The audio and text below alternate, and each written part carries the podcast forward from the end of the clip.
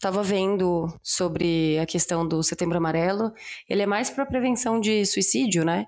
Isso, para prevenção, uma campanha brasileira, né, que começou em 2015, foi iniciativa do CVV, que é aquela ONG Centro de Valorização da Vida, uhum. junto com o Conselho Federal de Medicina e, se eu não me engano, a Associação Brasileira de Psiquiatria, né? Uhum. É, que tiveram essa proposta por conta do alto índice né, de suicídio que vem aumentando ao longo do tempo, principalmente entre os jovens. Né? Então, é a terceira maior causa de mortes entre pessoas de 15 a 29 anos e a Nossa. sétima entre crianças de 10 a 14, né? Então, 10 a 14. Exatamente. Caramba! Número bem alto, né? E o Brasil ocupa o oitavo, oitavo país com maior índice. Uhum. E 32 pessoas se suicidam no Brasil por dia, né? Então acho que é bem relevante, né? Para se fazer uma Nossa, campanha como essa. Sim.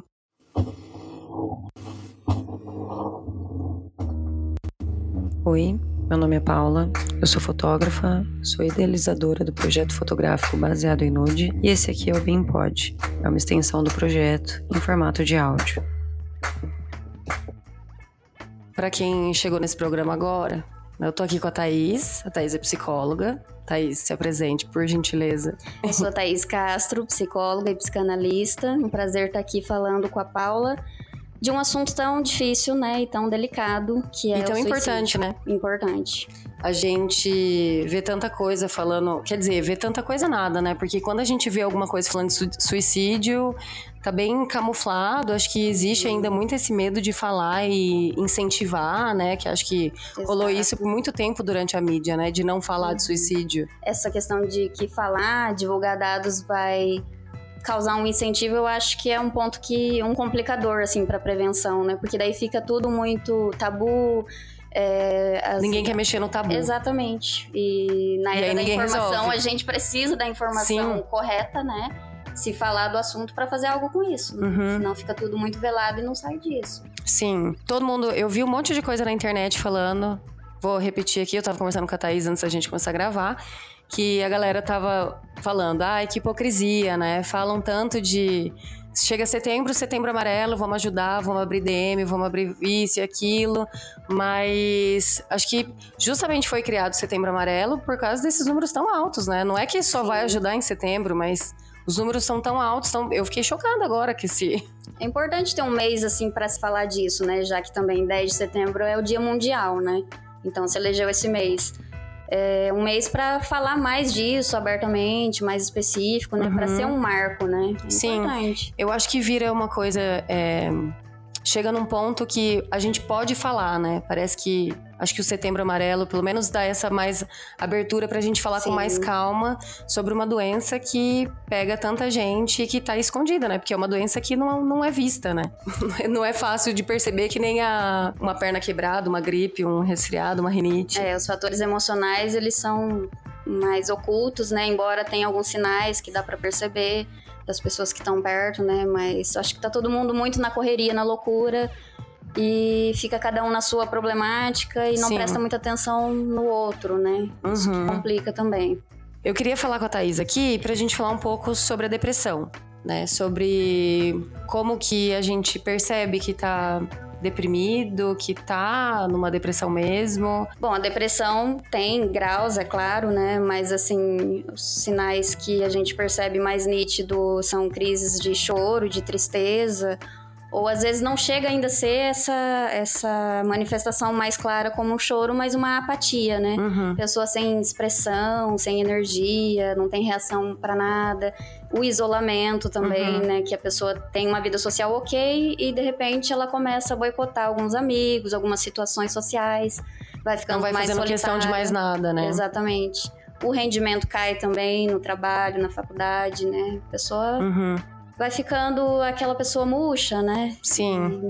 Algumas conseguem comunicar disso, outras não, né? Vão guardando cada vez mais para elas e fica aquela bola de neve. Acho que é uma, um problema muito grande é esse, né? A gente não tá acostumado mais falar né? Não tá Exato. tá acostumado a expor, né? É, se a pessoa já cresceu num ambiente onde todo mundo é mais fechado, dificilmente ela vai ser aquela pessoa que vai falar pro outro, né? É, é até porque eu até gravei um programa o episódio anterior que eu gravei com a Vanessa, a gente estava falando sobre a educação das crianças hoje e a educação que a gente teve, né? A gente da faixa dos 30 e tal.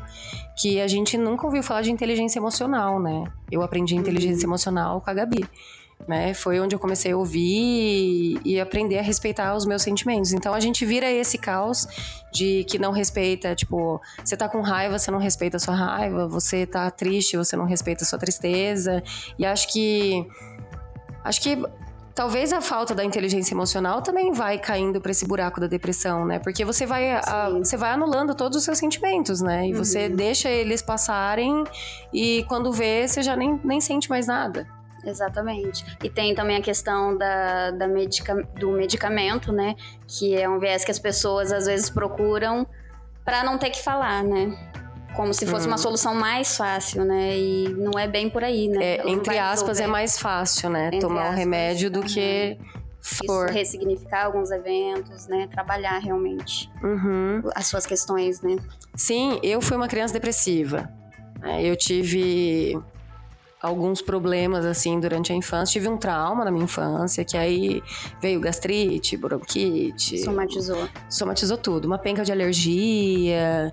E aí virei uma criança ansiosa, extremamente e tive uma fase assim da minha vida de depressão, né, de não querer mais ir pro colégio, não querer. Aí eu lembro que eu comecei a fazer terapia, né, fui obrigada pela minha mãe a fazer terapia. Quantos anos? Ah, eu não tinha nem 10. Uhum. Eu era bem criança. Não le... E eu até li um, um tweet ontem falando. Eu não sei se isso é verdade, tá? Se, se, se for uma invenção da, dessa pessoa, enfim, qualquer coisa a gente corta aqui do, do, do, do programa. Que a depressão, ela apaga os momentos da vida da, da, gente. Não sei se isso é por conta do remédio ou se é algum fator biológico, talvez, que aconteça, que. Porque eu não me lembro. Tem, tem esse período da minha vida da depressão que eu não me lembro dele. As coisas que eu sei são as memórias da minha mãe, assim. Né? Mas a, me, a minha memória não existe em relação à depressão na minha vida. Bom, é, isso é, é, difícil saber, mas pode ser que também você tenha recalcado justamente por ser lembranças muito difíceis, né? uhum. né? Porque esse mecanismo funciona para que a gente não sofra tanto, né? Sim. Porque é difícil lidar com certas memórias. Você acaba escondendo, né? É. É mais fácil esquecer do que resolver, né? Do que encarar e resolver, Sim. né? É, eu era só uma criança, então. Mas, enfim, fiz Quer dizer, não fiz terapia na, na, infância, era pra eu ter feito, mas eu abandonei. Não, não, eu não ia. Na verdade, eu ia, chegava lá, parava o carro, eu não queria descer do carro. Eu não queria fazer. E quando eu tava fazendo, tava estudando psico, a gente foi no CRAS e é o CRAS, acho que é o CRAS. E a gente chegou no, no lugar e eu vi que eu tinha feito, era para eu ter feito terapia lá. A hora que. Deve ser o CAPS, né? Infantil. Deve ser o CAPS. Uhum. Isso, falei errado. E cheguei lá, menina, voltou toda a memória, assim, ó. De quando. Eu, eu cheguei no lugar, eu falei, nossa, parece que eu já vim aqui. E a hora que eu entrei nas salas, assim, passando no corredor, e eu fiquei, nossa, esse lugar não me é estranho. Mas eu não lembrava de onde era. E a hora que uma das moças lá estava conversando com a gente, explicando, falando dos profissionais que, trabalham que trabalhavam lá.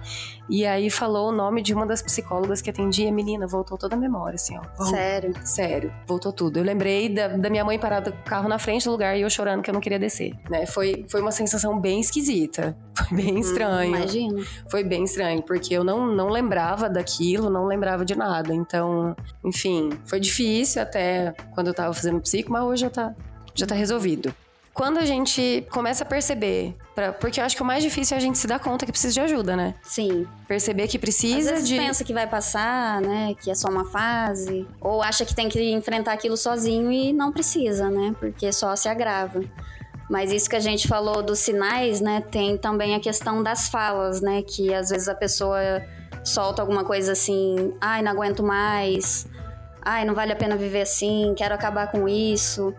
Esse é o sinal que eu acho mais delicado, vamos uhum. dizer assim, porque eu acho que a gente está vivendo, Paulo, uma época que o viés cômico tá muito presente nas redes sociais. Nossa, demais. Uhum. Assuntos sérios estão sendo levados. Não sei que lá da depressão, né? Vira uma... Bom, tudo, política, Sim. o caos que a gente tá vivendo ambiental, tudo uhum. tá sendo feito meme, piada e Sim. tudo mais.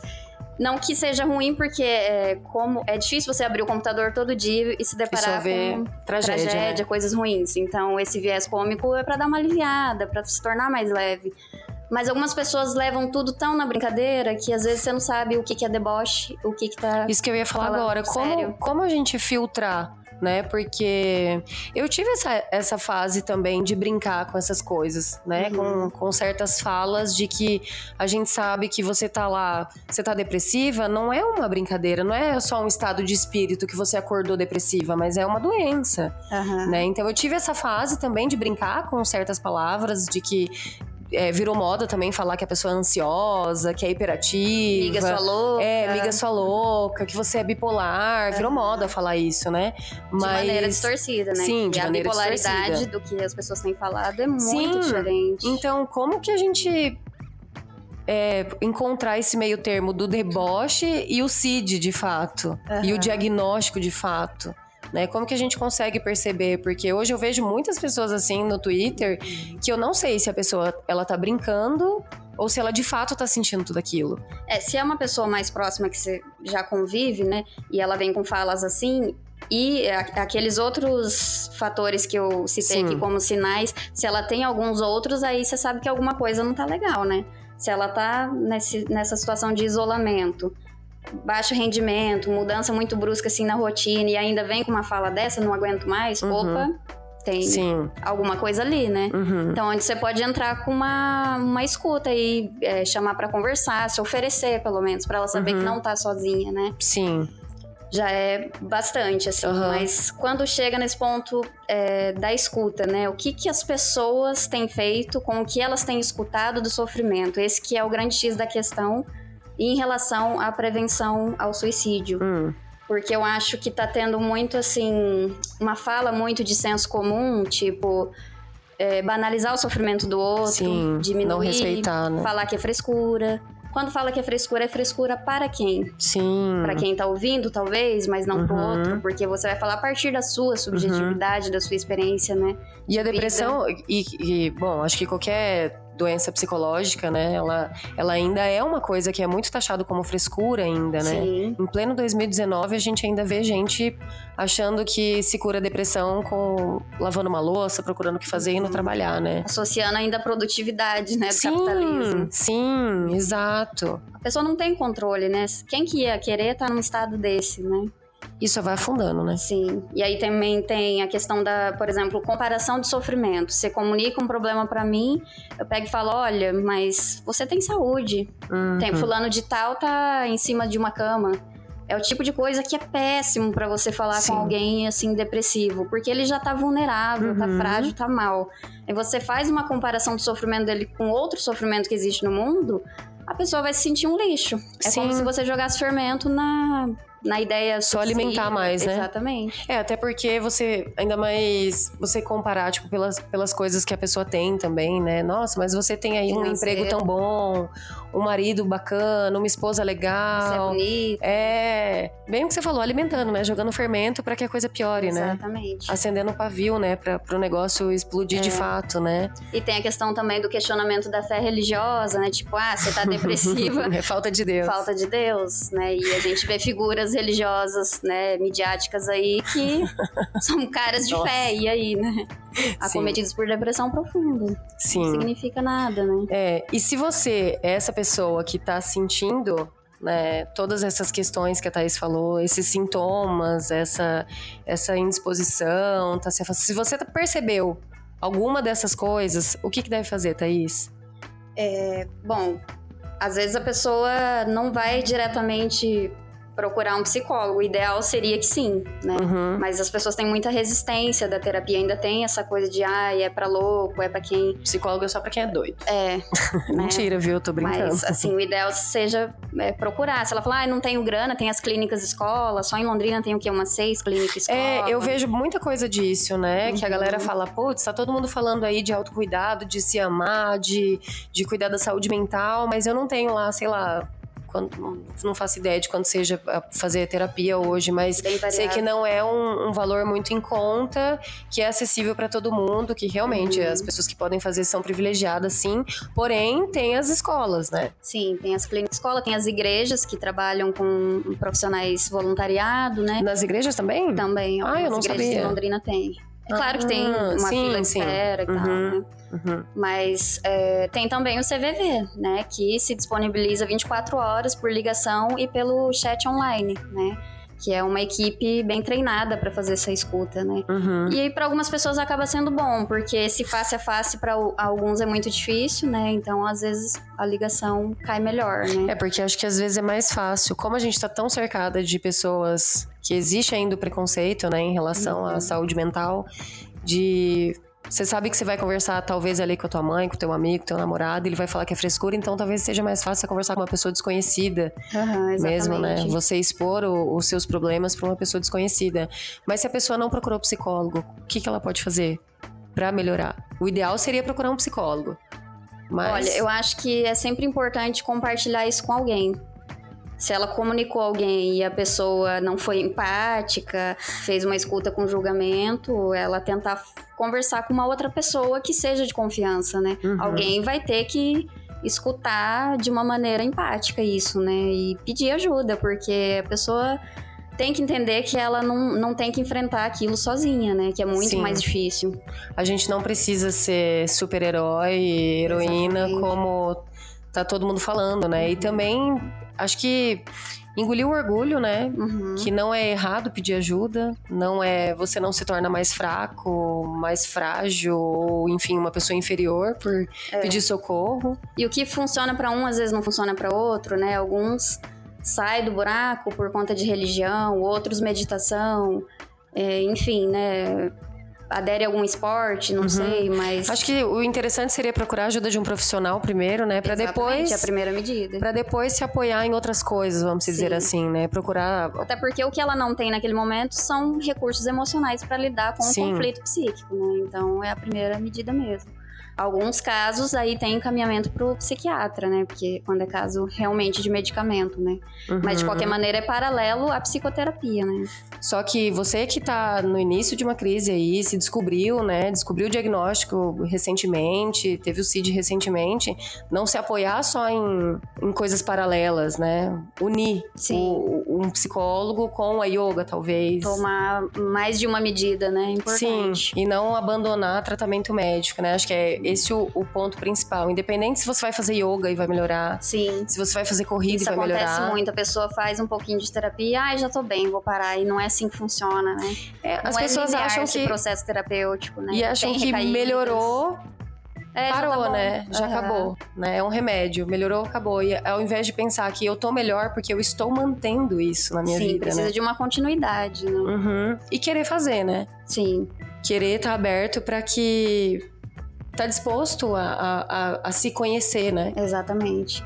Eu acho que para chegar no ponto do, do suicídio, eu tenho para mim assim que o sentimento determinante é o da desesperança, sabe, Paula? Uhum. Porque é um sentimento que tá para além da angústia, da melancolia, das frustrações, é o ápice assim, quando a Sim. pessoa não, não tá vendo sentido. Uhum não vê saída. E daí ela constrói meio que uma equação, assim, do vou me matar para matar o sofrimento. Na uhum. verdade, ela não quer morrer. Ela quer acabar com, acabar o, sofrimento. com o sofrimento. Aí ela faz essa. Sim, essa, essa associação, é, né? Essa associação, porque ela não vê outra saída, uhum. né? Então, é importante agir antes de chegar nesse ponto da desesperança. Antes de chegar no beco sem saída, né? Exatamente. E assim, eu penso que é como se ela tivesse, às vezes a pessoa num quadro grave, ela se encontra com o imaginário muito inflado. Tudo está circulando nesse imaginário, uhum. pensamentos, ideias, representações, tudo está ali.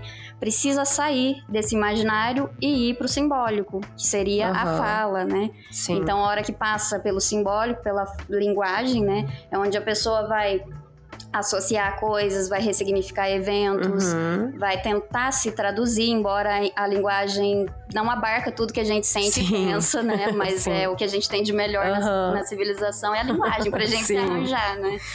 Então é ali onde se produz algo com o sintoma para que não passe ao ato, Uhum. né? Então é como se tivessem duas representações, que é o sofrimento e a vida, muito coladas uma na outra e na pessoa. Aham. Então esse processo de falar, sair do imaginário, ir pro simbólico, falar, e quando eu digo falar não é fiz um desabafo, Sim. pronto, é falar mesmo. Aham. Precisa falar muito tempo, de muita coisa que tá É, sai da, da, da- Vem pra, pra vida real, né? Sim. Acho que quando fala, acho que quando a gente.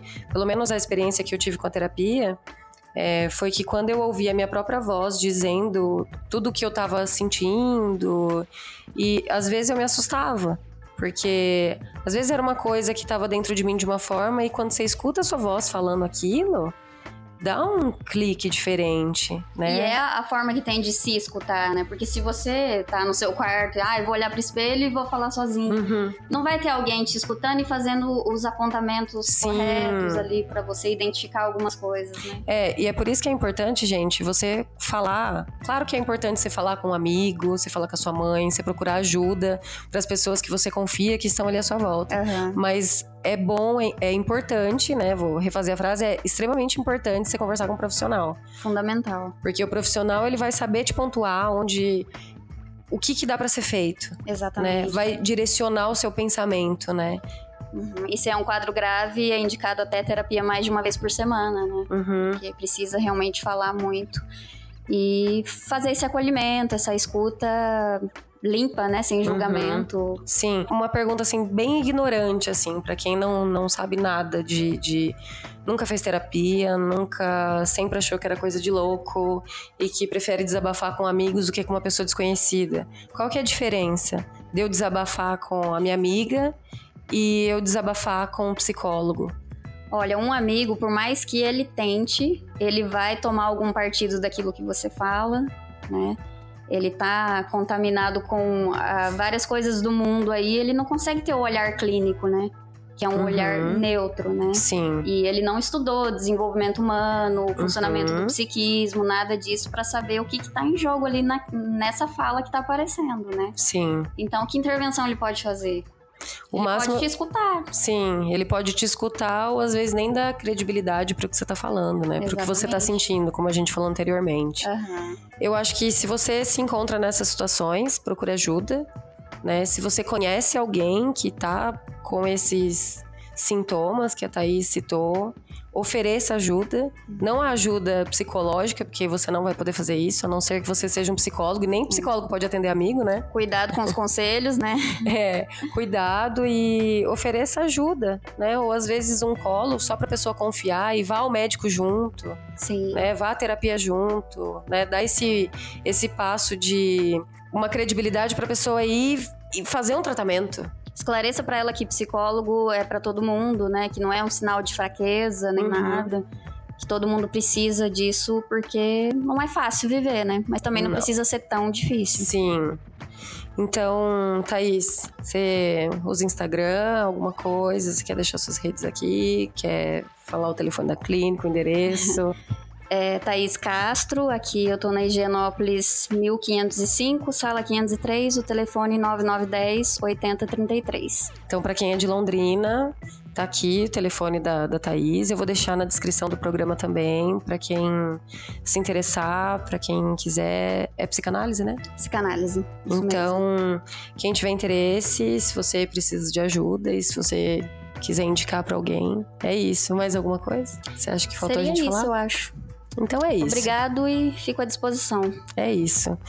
Obrigada pra quem ouviu até aqui esse programa. Espero que vocês tenham gostado e que vocês fiquem atentos ao que vocês estão sentindo, porque cuidar da cabeça é muito importante, cuidar da saúde mental é muito importante. Eu acho que depois que a gente consegue resolver as coisas dentro da nossa cabeça, as coisas que estão fora ficam mais fáceis de lidar. Com certeza, a experiência própria. é outra, né? Uhum, eu digo isso por experiência própria, que hoje que eu me sinto uma pessoa saudável, eu vejo as coisas de uma forma muito diferente. Então, é isso. Cuida da cabecinha, gente. Arroba baseado em no Instagram e no Twitter. E tchau.